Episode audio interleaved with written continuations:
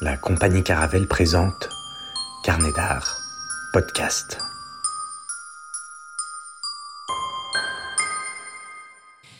Xerxes arrive sur l'orchestra.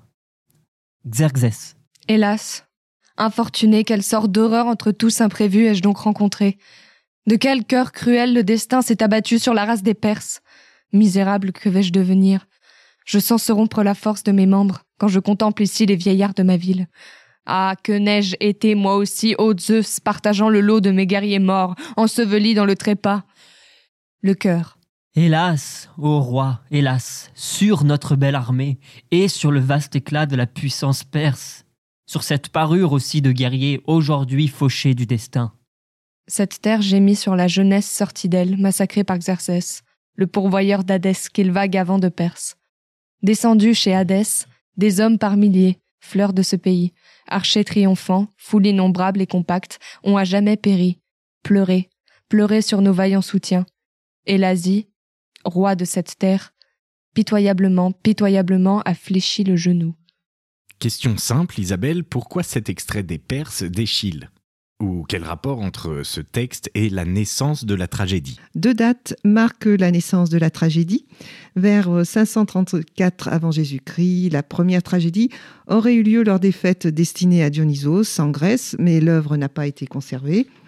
Et la deuxième date est 472 avant Jésus-Christ, avec la représentation des Perses d'Échille, un des trois grands auteurs tragiques grecs dont nous reparlerons. Cette pièce a été jouée à Athènes, dans le théâtre de Dionysos, huit ans après la victoire de Salamine, qui a opposé l'empire perse mené par Xerxès contre les États grecs menés par Thémistocle. Ici, c'est la douleur de Xerxès qui est exprimée, mais il faut préciser que cette tragédie politique, en certains points, est très différente sur un plan thématique et dramaturgique des tragédies qui vont suivre. Donc, euh, c'est une œuvre symbolique puisque c'est la première tragédie qui nous est parvenue.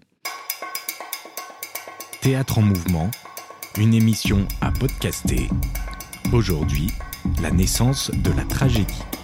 Bonjour Isabelle. Bonjour Antoine. Quand on parle de la naissance de la tragédie, on remonte donc à la Grèce antique. Et à une période qui va du 6e au 4e siècle avant Jésus-Christ. Mais c'est vraiment au 5e siècle avant Jésus-Christ que la tragédie trouve son apogée et pendant 80 années. Et ce sont donc les Grecs qui l'ont inventée. Jacqueline de Romilly, on précise que cette présentation s'inspire de son ouvrage La tragédie grecque, euh, dit que parler de la naissance de la tragédie, c'est parler d'une invention des Grecs. L'essor de la tragédie dura pratiquement 80 ans et cet essor est en lien avec le moment de l'épanouissement politique d'Athènes qui entre dans une période d'évolution sur un plan culturel, intellectuel, mais aussi moral. Cette évolution est aussi due à la victoire d'Athènes dans de nombreuses guerres et la fin de la tragédie correspond à la fin de la puissance d'Athènes. La tragédie grecque, ce sont trois grands auteurs de tragédie. Échille, Sophocle et Euripide. Échille, Sophocle et Euripide sont effectivement les trois grands auteurs tragiques grecs qui servent de référence et d'appui à l'analyse de la naissance de la tragédie. Il y a d'autres auteurs qui sont les prédécesseurs ou les successeurs, éventuellement les fils de ces auteurs cités, mais il ne reste rien de leurs œuvres et elles ne sont peut-être pas représentatives euh, de cette tragédie. Et sur plus d'un millier de tragédies, nous n'en connaissons qu'une trentaine. Alors pour donner une idée, il faut savoir que sur les 90 tragédies d'Échille, 7 nous sont parvenues, sur les 123 de Sophocle, 7 aussi, et sur les 92 tragédies d'Euripide, 18, ce qui est très peu. On écoute un extrait du dernier épisode des Perses dans l'échange entre Xerxès et le cœur de vieillard.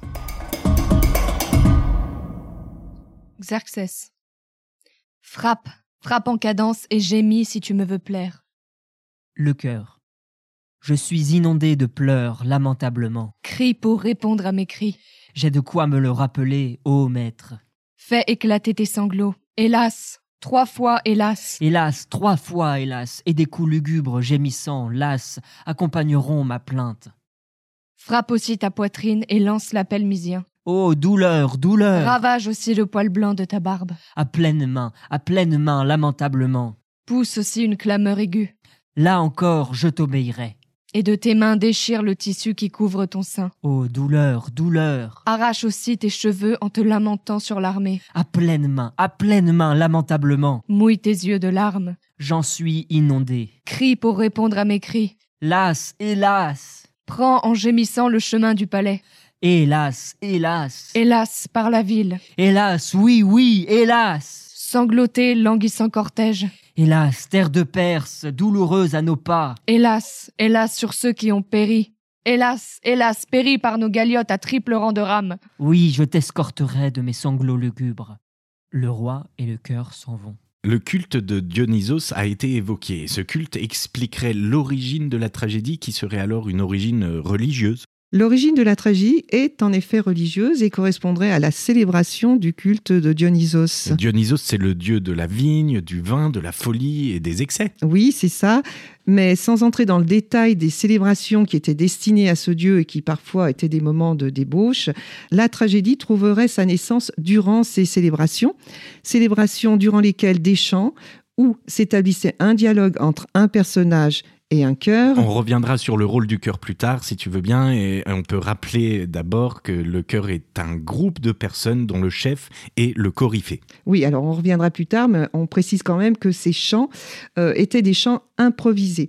Donc euh, ces chants passionnés en l'honneur de Dionysos, exécutés par un chœur au son de l'aulos. Qui est un hautbois double. Oui, et accompagné d'une danse qui, à l'origine, exprime la possession dionysiaque, pour reprendre la définition du dictionnaire du théâtre, est ce que l'on appelle le dithyrambe. Donc, on serait passé du dithyrambe à la tragédie et à la forme que les auteurs grecs cités précédemment lui ont donnée. Alors, on donne quelques éléments sur l'évolution du dithyrambe. On sait que c'est un genre, entre, guillemets, oui, qui a très vite progressé, dans le sens où le dialogue qu'il instaure entre le cœur et un personnage devient de plus en plus complexe sur un plan poétique et musical. D'ailleurs, des concours de dithyrambe étaient organisés au 5e siècle avant Jésus-Christ. Oui, c'est ça.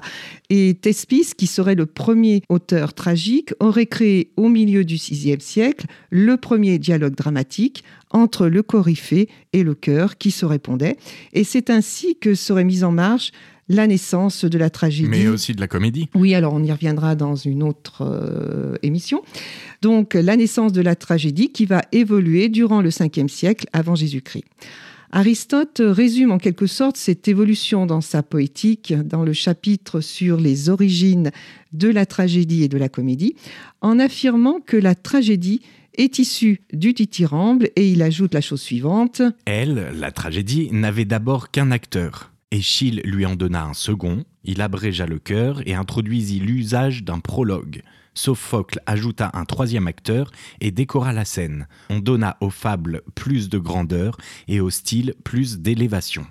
C'est un résumé rapide qui donne déjà un aperçu de l'évolution de la tragédie. Oui, mais il faut euh, prendre en compte un élément capital qui a donné un tournant décisif à l'évolution de la tragédie et euh, que Jacqueline de Romilly souligne. Il semble que la tragédie n'ait pu naître que lorsque ces improvisations religieuses, d'où elles devaient sortir, se trouvèrent prises en main et réorganisées par une autorité politique s'appuyant sur le peuple. Et quel lien peut-on faire entre la naissance de la tragédie et l'intervention de la cité? Jacqueline de Romilly fait le lien entre ces célébrations et Pisistrate, ce premier tyran d'Athènes au 5e siècle avant Jésus-Christ, est à l'origine des Dionysis et a su instituer ces fêtes en l'honneur de Dionysos en fête nationale. Entrée dans la vie athénienne par l'effet d'une décision officielle, s'insérant dans toute une politique d'expansion populaire, la tragédie apparaît liée, dès ses débuts, à l'activité civique. Et ce lien ne pouvait que se resserrer lorsque ce peuple, ainsi réuni au théâtre, fut devenu l'arbitre de ses propres destinées. Il explique que le genre tragique soit lié à l'épanouissement politique. Et il explique la place qu'occupent, dans les tragédies grecques, les grands problèmes nationaux de la guerre et de la paix, de la justice et du civisme. Par l'importance qu'ils leur accordent, les grands poètes se situent bien, ici encore, dans le prolongement de l'impulsion première. Et on ajoutera la suite. Il y a d'ailleurs un rapport à l'origine entre ces deux aspects de la tragédie, car Pisistrate, en un sens, c'est Dionysos. Le tyran athénien avait développé le culte de Dionysos. Il avait élevé au pied de l'acropole un temple à Dionysos d'Éleuthère, et il avait fondé en son honneur cette fête des Dionysis urbaines qui devait être celle de la tragédie. Que la tragédie soit entrée sous son règne dans le cadre officiel du culte de ce dieu symbolise donc l'union des deux grands parrainages sous lesquels se plaçait cette naissance, celui de Dionysos et celui d'Athènes. Cet extrait donne de nombreuses indications sur le rôle de la tragédie et de son lien avec l'activité civique. Il s'agit donc d'impliquer le peuple dans une démarche dans laquelle le théâtre est un véritable fait social, mais aussi un fait politique. Ce qui est toujours d'actualité euh, Ou pas, ça se discute. On comprend euh, ainsi pourquoi, au fil des siècles, et en particulier euh, ce fameux 5e siècle avant Jésus-Christ, ces fêtes ont été prises en charge, canalisées, institutionnalisées par le pouvoir politique d'Athènes. Et ce sont ces fêtes nationales qui ont donné lieu à des concours de tragédie. Ce n'est que durant ces fêtes que les tragédies étaient jouées, pas d'autres représentations dehors de ces concours. Il y avait trois fêtes annuelles, dont les Dionysis champêtres. Et les Dionysis urbaines, ce sont surtout celles-ci qui nous intéressent. Elles se déroulaient à Athènes, l'une en hiver et l'autre au printemps, appelées les Grandes Dionysis. Le concours de tragédie durait trois jours, les, les trois derniers jours de la fête, semble-t-il. Et ça, dans le théâtre de Dionysos, à Athènes, au centre duquel était disposé un siège de pierre pour le prêtre de Dionysos et l'autel de Dionysos. Alors on reviendra sur la structure de ces théâtres antiques plus tard, euh, mais maintenant on voudrait savoir comment se déroulaient ces concours et, et avec quels auteurs Alors, euh, chaque auteur qui concourait et qui était sélectionné A priori longtemps à l'avance. longtemps à l'avance écrivait une tétralogie, c'est-à-dire quatre œuvres, à savoir trois tragédies qui portent sur un même thème, c'est important, et un drame satirique. Les trois tragédies En vers. et le drame satirique étaient joués à la suite dans la même journée. Et pour donner plus de précision, c'est l'archonte. Alors l'archonte, c'est un haut magistrat représentant de l'État. Alors, ce haut magistrat sélectionnait les trois poètes, Donc euh, un par jour. prévoyait et organisait ces représentations. Mais pas seulement. Les fêtes étaient, comme on l'a vu, une affaire de la cité et ce magistrat choisissait aussi les citoyens les plus riches qui pouvaient financer les frais liés à la fête. À cela s'ajoute le corrège. C'est un jury de dix citoyens tirés au sort qui désignait le vainqueur. Et le public dans tout ça Alors le public est composé du peuple, mais sans les femmes, ni les enfants, ni les vieillards.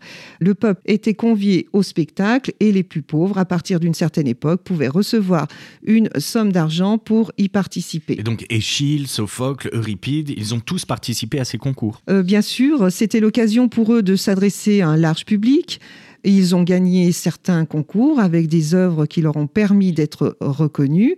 Échille, par exemple, a remporté le concours en 472 avant Jésus-Christ avec une tétralogie composée de Phinée, les Perses, dont on a pu entendre des extraits en début de podcast, Glaucose de Potny et Prométhée. Prométhée, c'est le drame satirique. Tragédie, tragédie, mais pourquoi ce nom de tragédie? Alors, tragédie, ça vient du grec tragédia et cela signifie le chant du bouc. Ah, et comment comprendre ce nom? L'hypothèse la plus vraisemblable consiste à dire que le bouc était la récompense offerte au vainqueur ou la victime offerte en sacrifice. Il y a d'autres explications, on ne va pas les évoquer ici, mais il y a toujours un élément qui contrecarre ces, ces- ces suppositions. Et donc euh, le, le thème de la tragédie, c'est Dionysos, puisque son culte est célébré durant ces fêtes. Même si les fêtes sont en l'honneur de Dionysos, une seule pièce lui sera consacrée. Cette pièce, c'est Les Bacchantes d'Euripide. Donc 405 avant Jésus-Christ, et, et c'est la dernière pièce d'Euripide. Euh, c'est ça. Donc dans cette pièce, le mythe de Dionysos est repris. C'est surtout l'épopée euh, qui va nourrir les thèmes de la tragédie, avec par exemple la reprise de, de- de personnages héroïques de la guerre de Troie, comme Agamemnon, Priam euh, ou encore Électre, Antigone, Édipe, Oreste euh, ou des demi-dieux. Dans le chapitre 5 de sa poétique, Aristote souligne que tout ce qui est dans l'épopée est dans la tragédie, mais tout ce qui est dans la tragédie n'est pas dans l'épopée. L'épopée est donc euh, cette matière dans laquelle les auteurs vont puiser leurs sources d'inspiration dans des histoires qui sont connues, chacun apportant son interprétation personnelle dans une réécriture de l'histoire dans laquelle il s'agit de mettre en scène l'homme, l'homme avec un grand H, et surtout comment mettre en scène l'homme avec un grand H et son rapport au monde. Electre, et ce n'est pas le seul cas, est par exemple le sujet d'une tragédie chez les trois auteurs. Chez Échille, c'est dans l'Orestie qui regroupe trois tragédies. Avec laquelle il a gagné le concours en 458 avant Jésus-Christ. C'est ça. Agamemnon, les Coéphores et les Euménides. On citera Protée, qui euh, est le drame satirique, puisqu'il s'agit d'écrire une tétralogie. Et chez Euripide, comme chez Sophocle, cette pièce se nomme Électre, mais le traitement n'est pas le même. Alors chez Échille, Oreste vient d'assassiner Égiste et il s'apprête à tuer sa mère, Clytemnestre. On écoute. Égiste. J'arrive non de moi-même, mais sur l'appel d'un messager. J'apprends que des étrangers sont venus apporter une nouvelle indésirable, celle de la mort d'Oreste. C'est, après le meurtre ancien, un terrible surcroît de charges à pour cette maison blessée et mordue par le malheur. Croirais-je donc que la nouvelle est vraie et réelle, ou bien que c'est des propos de femmes apeurées qu'on lance dans l'air et qui meurent sans se réaliser? Que peux-tu m'en dire pour éclairer mon esprit? Le coryphée. Nous avons entendu la nouvelle, c'est vrai. Mais entre à l'intérieur et informe-toi près des étrangers. Un message ne vaut jamais l'information personnelle qu'on va prendre soi-même. Égiste. Je veux à mon tour voir et questionner le messager pour savoir s'il s'est trouvé lui-même près du mourant ou s'il parle sur la foi d'un bruit obscur. Je le défie de se dérober à ma clairvoyance. Le coryphée. Zeus. Zeus, que dois-je dire? Comment commencer ma prière et mon invocation au Dieu, et comment l'achever pour égaler mes paroles à mon affection?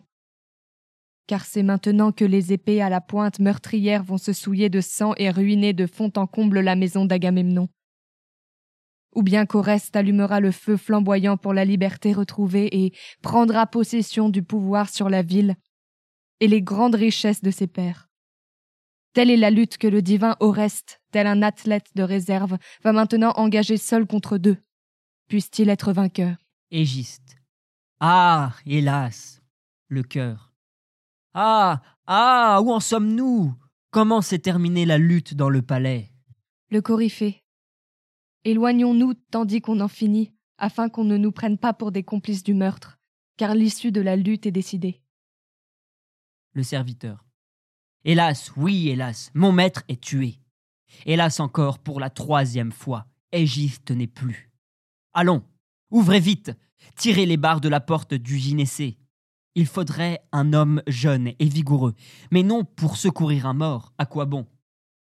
Oh là Je crie à des sourds, et je parle pour rien à des gens qui dorment sans souci. Où est Clytemnestre? Que fait-elle? J'ai bien peur que son cou ne soit aussi sûr le tranchant du rasoir et que sa tête ne tombe sous le coup de la vengeance. Clytemnestre. Eh bien, qu'y a-t-il? Que signifie ce cri que tu pousses dans la maison? Le serviteur. Je dis que les morts tuent le vivant. Clytemnestre. Malheur à moi Je comprends le mot de l'énigme. Nous périrons par la ruse, comme nous avons tué. Qu'on me donne vite une hache meurtrière. Sachons si nous sommes vainqueurs ou si nous sommes vaincus, puisque c'est à cette extrémité que je suis réduite. Au reste, c'est toi aussi que je cherche. Pour lui, son compte est réglé. Clytemnestre. Malheur à moi. Tu es mort, mon cher Égiste. Au reste, tu l'aimes, cet homme. Eh bien, tu seras couché dans le même tombeau. Lui mort, tu ne risques pas de le trahir jamais. Clytemnestre. Arrête, mon fils. Respecte, mon enfant, ce sein où souvent tu as, tout en dormant, sucé de tes lèvres le lait nourricier. Au reste, Pilade, que ferais-je Ne dois-je pas craindre de tuer une mère? Pilade. Que fais-tu donc du reste des oracles de l'Oxias rendus à Pytho, et de la foi des serments? Fais-toi des ennemis de tout le monde plutôt que des dieux. Au reste, c'est toi qui as raison. Je le reconnais et ton conseil est bon. Suis-moi. Je veux t'égorger près de cet homme. Vivant, tu l'as préféré à mon père. Meurs donc et dors avec lui, puisque tu aimes cet homme et que tu es celui que tu devais aimer. Dans Électre de Sophocle, on assiste indirectement au meurtre de Clytemnestre et celui d'Égiste suivra. L'extrait le laisse comprendre. Voyez jusqu'où de proche en proche gagne le feu d'Arès qui embrase le sang. Elles ont pénétré dans la maison, traquant la fourbe et le crime, les inévitables chiennes. Bientôt ils vont prendre mon corps, les rêves en suspens dans mon esprit. Le vengeur des morts, à pas de ruse, s'introduit sous le toit paternel, où dorment les antiques richesses. Son poing brandit la mort fraîchement aiguisée, et le fils de Maya Hermès, dans l'ombre perfide embusquée, le guide vers le but. C'est l'heure. Dernier épisode. Électre. Mes chers amis, nos hommes sont à pied d'œuvre. Je vous en prie, attendez en silence. Le coryphée. Comment? Que font-ils en ce moment? Électre. La reine, pour la cérémonie funèbre, part la petite urne, et tous deux se tiennent debout derrière elle. Le coryphée. Mais toi, pourquoi as-tu bondi au dehors? Électre. Pour guetter Égiste, s'il venait à rentrer. Voix de Clytemnestre. Ah Ah Demeure vide d'amis, pleine de meurtriers Électre. Quelqu'un crie à l'intérieur. Entendez-vous, mes amis? Le cœur. J'ai entendu, hélas, ce que j'aurais voulu ne pas entendre, et je frissonne. Voix de Clytemnestre. À moi Ah Malheur à moi Égiste, où es-tu? Électre. On a encore crié. Voix de Clytemnestre. Oh mon enfant, mon enfant, pitié Je t'ai mis au monde Électre. Et toi, est-ce que tu as eu pitié de lui? Pas plus que de son père. Le cœur. Ô ville, ô race malheureuse, c'en est fait. Le voilà donc venu le jour où tout se consomme. Voix de Clytemnestre. Malheur à moi, je suis blessé. Électre. Frappe deux fois si tu peux. Voix de Clytemnestre. Malheur, un second coup. Électre. J'en souhaite autant à Égiste. Le cœur. Les malédictions s'accomplissent. Ils vivent, ceux qui sont couchés sous la terre, en paiement de leur sang versé, les victimes prennent le sang des assassins. Le coryphée. Mais voici les exécuteurs, leur main est rouge et ruisselle de la première offrande qu'ils consacrent pour Arès, et je ne saurais les en blâmer. Électre. Eh bien, au reste Au reste. Tout est à souhait dans la maison, si Apollon ne nous a point trompés. Électre. La malheureuse est donc morte? Au reste. Ne crains plus de ta mère ni arrogance ni affront. Écrire une tragédie est donc tout un art. On l'a vu pour le théâtre classique en France au XVIIe siècle et on va retrouver bien sûr des principes inspirés de la même poétique d'Aristote. Il s'agit d'émouvoir en mettant en scène des personnages qui, par leur histoire, vont inspirer la terreur et la pitié. Donc, euh, cela vient d'être dit, le théâtre classique du XVIIe en fera un des grands principes. Le public euh, partage le sort des personnages et éprouve ce que ces mêmes personnages ressentent et euh, se purge de ses passions. C'est ce que l'on appelle la catharsis. On lit un texte, euh, la suite des coefforts d'Échille, où Oreste, après avoir assassiné Égiste, va assassiner sa mère. L'échange entre les deux personnages donne lieu à un commentaire du cœur qui implique aussi les spectateurs dans l'action. Clytemnestre. C'est moi qui t'ai nourri, je veux vieillir avec toi. Oreste, tu habiterais avec moi, toi qui as tué mon père. Le destin, mon enfant, a sa part en tout cela. C'est donc aussi le destin qui a préparé ta mort. Ne crains-tu pas les malédictions de ta mère, mon enfant? Non, car c'est toi, ma mère, qui m'as jeté dans le malheur. Non, puisque je t'ai envoyé dans une maison hospitalière. J'ai été doublement vendu, moi, le fils d'un père libre. Où donc est le prix que j'ai reçu en échange? J'aurais honte de te préciser cet opprobre. N'aie pas honte, mais précise de même les folies de ton père. N'accuse point celui qui peinait, tandis que tu restais assise à l'intérieur. C'est une triste chose pour une femme d'être séparée de son époux, mon enfant. C'est le travail du mari qui nourrit la femme assise au foyer. Tu as l'air, mon enfant, de vouloir tuer ta mère. Ce n'est pas moi, c'est toi qui te tueras toi-même. Réfléchis. Prends garde aux chiennes vengeresses de ta mère. Mais celle de mon père. Où les fuir si je renonce à le venger? Vraiment, c'est un tombeau que, vivante, j'adresse mes plaintes vaines. C'est le meurtre de mon père qui fixe ton destin. Malheur à moi. Voilà le serpent que j'ai enfanté et nourri. Elle était vraiment prophétique, la terreur que t'inspiraient tes songes. Tu as tué celui que tu n'aurais pas dû tuer. Souffre donc ce que tu ne devrais pas souffrir. Le coryphée. Le sort de ces deux malheureux m'inspire aussi de la pitié. Mais puisque l'audacieux Oreste a mis le comble à ces meurtres répétés, je préfère du moins que l'œil de cette maison ne soit pas éteint à tout jamais. Le cœur. Elle est venue avec le temps, la justice.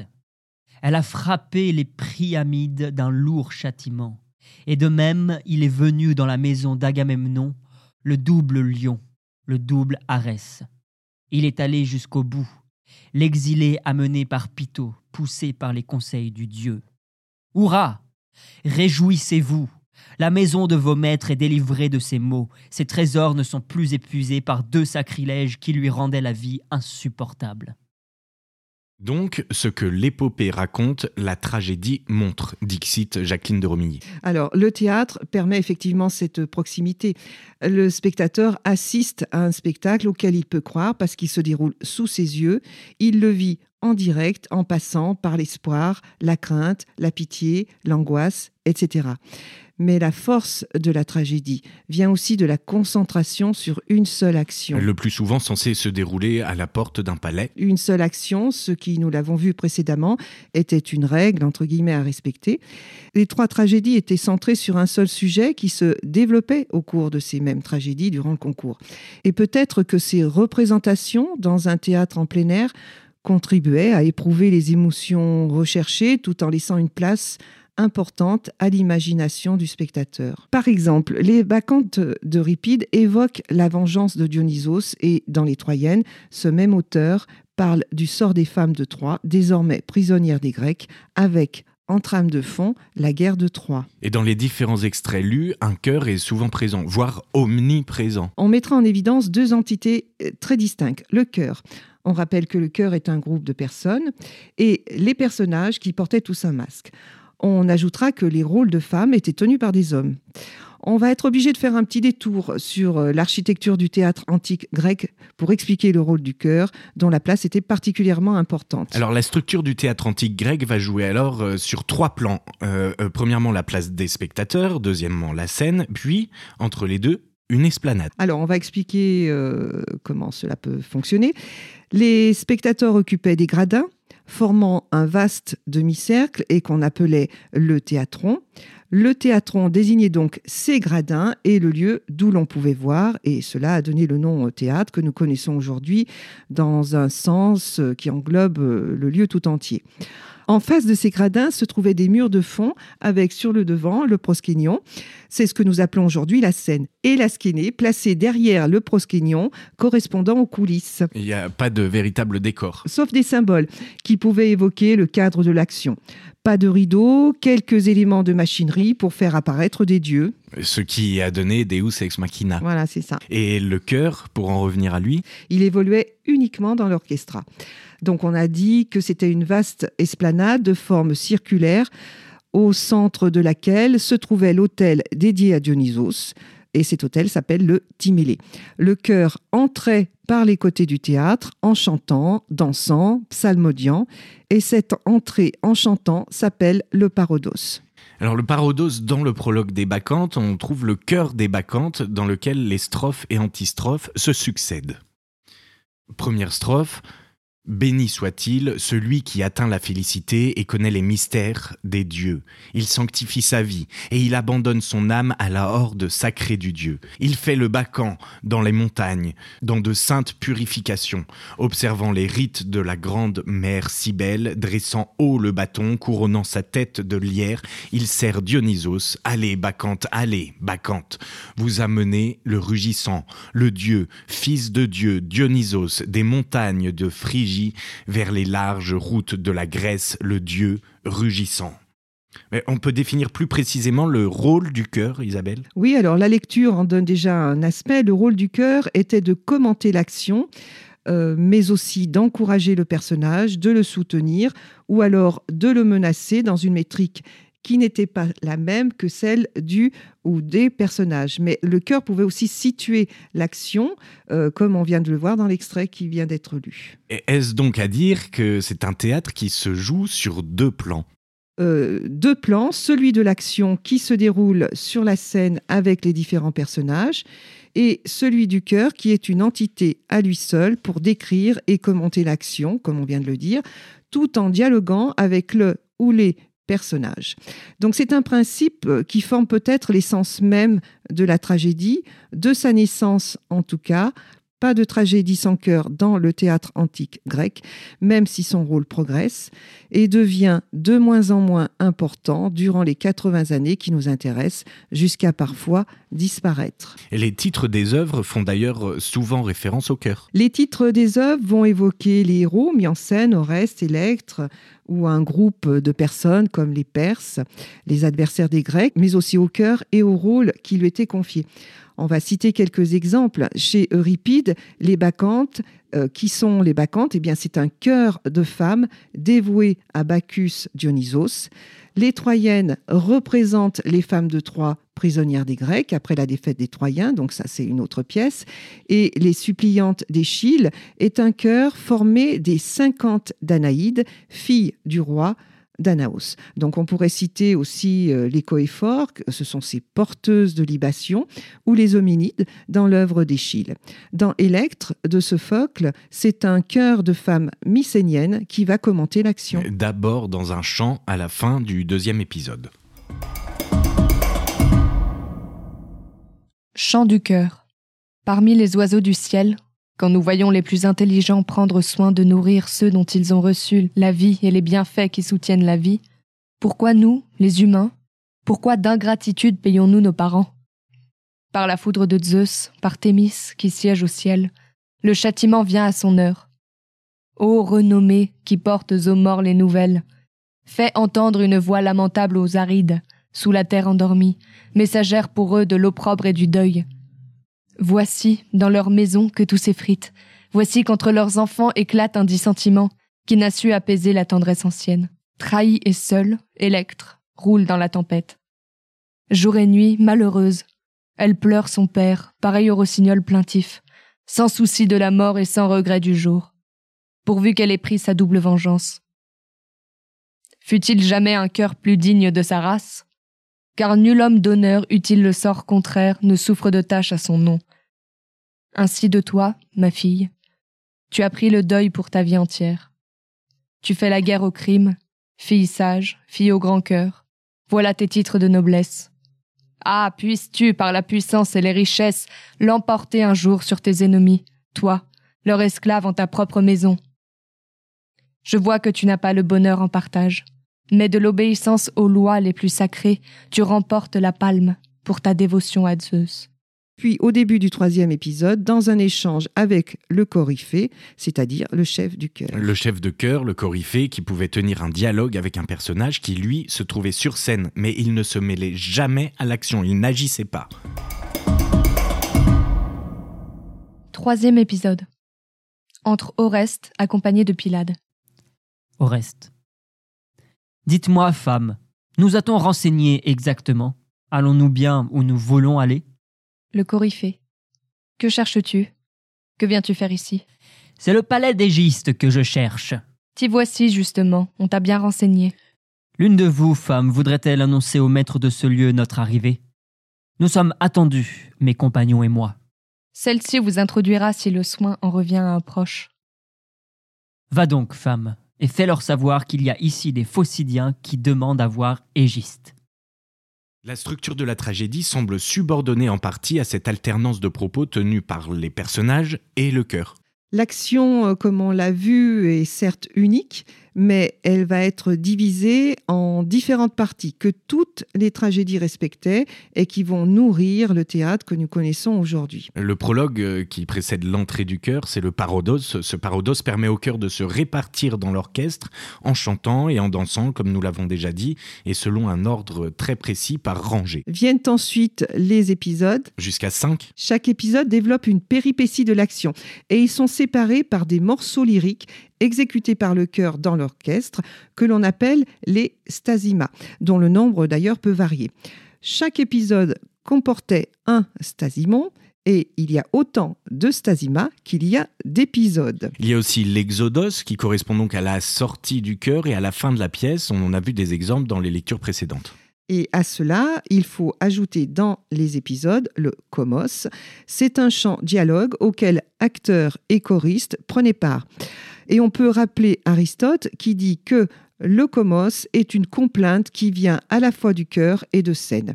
Et cela euh, peut conduire à une même émotion. Alors on peut comprendre l'exemple des Bacchantes. La pièce s'ouvre sur le prologue de Dionysos et c'est ensuite le parodos, le chœur, qui fait son entrée dans l'orchestra en chantant. C'est cela. Euh, suivent ensuite cinq épisodes qui marquent bien sûr une progression de l'action. Ces épisodes sont entrecoupés les uns des autres par les stasimas, c'est-à-dire les chants du chœur, et enfin l'exodos, dans lequel le chœur sort de l'orchestra toujours en chantant et en dansant. Et donc, euh, quelle évolution de cette euh, structure de la tragédie durant ces 80 années, Isabelle? Durant 80 années, la tragédie a bien sûr évolué. Et pour montrer euh, l'évolution de la tragédie au 5e siècle, ben, c'est un peu compliqué de développer ça, mais on va s'en tenir à cette remarque de Jacqueline de Remilly qui est particulièrement pertinente.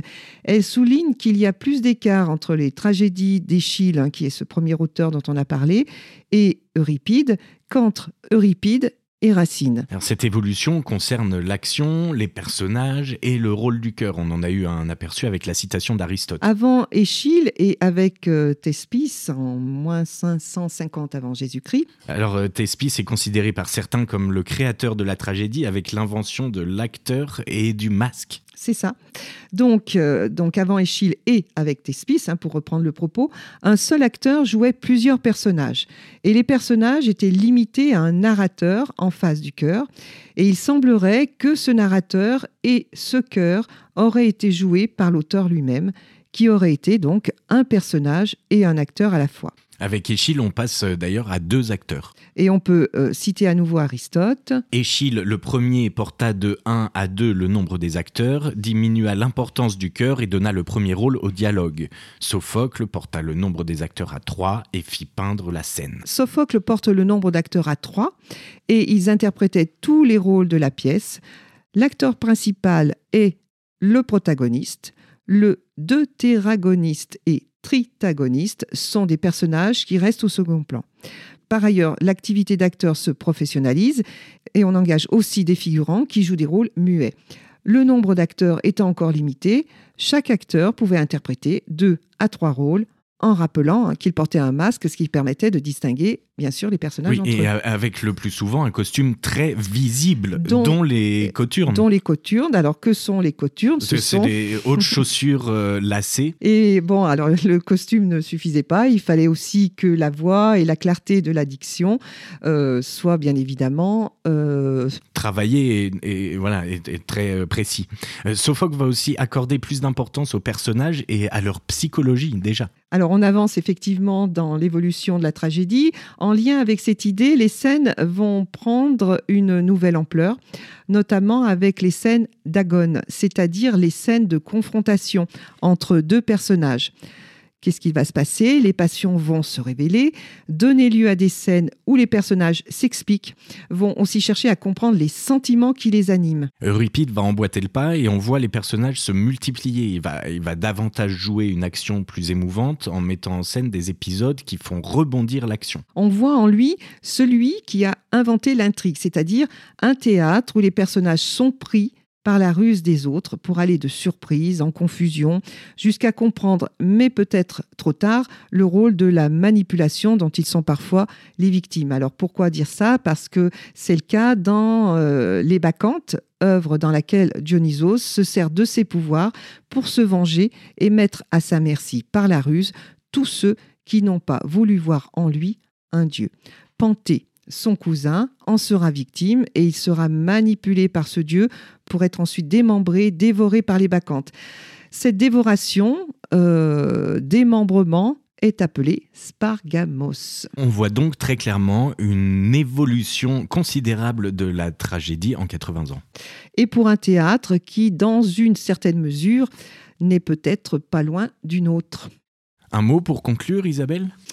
On a ouvert euh, sur la première tragédie d'Échille eh bien, ce n'est pas un mot, c'est plutôt un extrait parce qu'on va terminer avec la dernière tragédie, celle d'Euripide, euh, Les Bacchantes en 405, une tragédie religieuse, la seule qui fait référence à Dionysos. Alors, quand je dis la dernière tragédie, c'est celle effectivement euh, qui va peut-être clôturer cette évolution de la tragédie telle qu'on l'a présentée aujourd'hui. On en a vu quelques passages.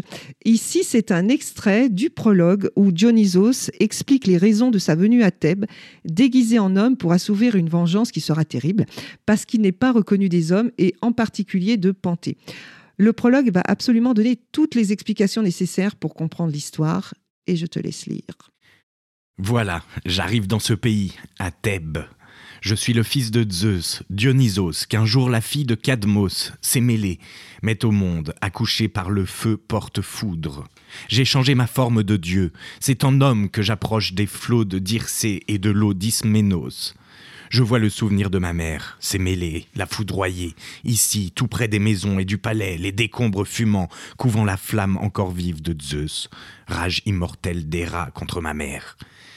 J'approuve Cadmos d'interdire l'accès de ce lieu, tombeau de sa fille. C'est moi-même qui l'ai entouré d'une vigne et je l'ai caché sous les feuilles. Je suis venu en premier dans cette ville grecque où nous sommes. Là-bas, j'ai construit mes cœurs et institué mes mystères pour être le Dieu qui se montre aux hommes. Mais dans la terre de Grèce, c'est Thèbes qu'en premier j'ai fait hurler, en ajustant à la peau du corps la dépouille du fan, et en mettant dans les mains le bâton, l'arme de lierre, car les sœurs de ma mère auraient dû être les dernières à dire que Dionysos, fils de Zeus, n'était pas né de Zeus, que Sémélé, engrossé par un homme inconnu, faisait porter à Zeus la faute de ses amours. L'idée de Cadmos et elles allaient clamant que Zeus avait tué Sémélé parce qu'elle avait menti sur le mariage. Donc le prologue se poursuit. Euh, donc euh, ici, il, s'agit d'une première partie.